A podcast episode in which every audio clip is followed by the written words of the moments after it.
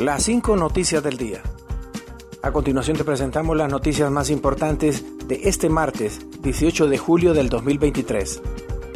Suspenden toque de queda en las ciudades de San Pedro Sula y Choloma. El titular de la Secretaría de Seguridad, Gustavo Sánchez, anunció este martes que hoy es el último día del toque de queda para las ciudades de San Pedro Sula y Choloma, por los resultados efectivos en el departamento de Cortés, zona norte de Honduras. Hoy es el último día del toque de queda, una medida tomada por la efectividad de la misma y no se ha tomado por otras presiones, dijo. Según el funcionario, la suspensión es producto de los resultados que ha dejado durante su vigencia en las últimas semanas la medida implementada el pasado 4 de julio, ya que los indicadores muestran el descenso significativo del 74% en el índice de homicidios en la zona, donde durante el mes de junio se desencadenó una ola de violencia sin precedentes.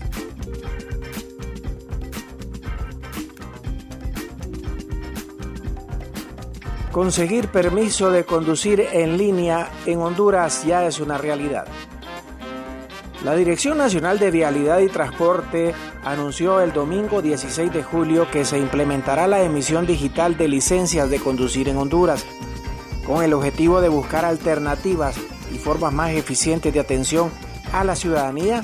Se busca implementar este sistema para los próximos días, donde será una respuesta para todas aquellas personas que esperan realizar un trámite para sus permisos de conducir, comunicó la Dirección Nacional de Vialidad y Transporte.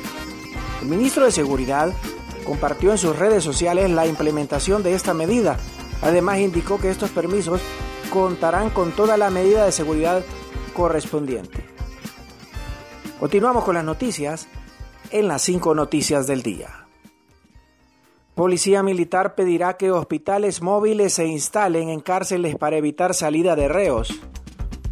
El comandante de la Policía Militar del Orden Público, coronel Ramiro Fernando Muñoz, dijo este martes que solicitará que los hospitales móviles se instalen en los centros penitenciarios para evitar la salida de privados de libertad de los recintos. Según Muñoz, el personal médico y de enfermería en los hospitales reciben presiones de organizaciones criminales en el marco de las atenciones de salud que se les brindan. Yo solo espero que durante este tiempo no se le ocurra a ningún privado de libertad estar pidiendo ir a una institución que no sea un hospital público, expresó. Al mismo tiempo, aseguró que giró por escrito la petición al jefe del Estado Mayor Conjunto y al ministro de Defensa para que eleven la petición hasta la presidenta de la República, Xiomara Castro, con la finalidad de mantener el control en los 25 recintos carcelarios del país, en donde hay una población de más de 20.000 internos. Wilfredo Cerrato anuncia precandidatura presidencial por el Partido Nacional.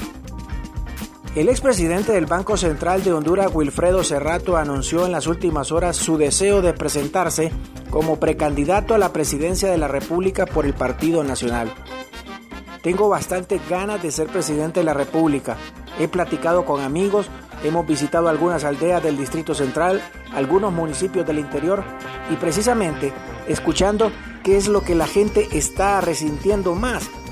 Eh, que una vez de lo que uno esté claro, eh, se presente con un plan, dijo en declaraciones al medio de comunicación CHTV.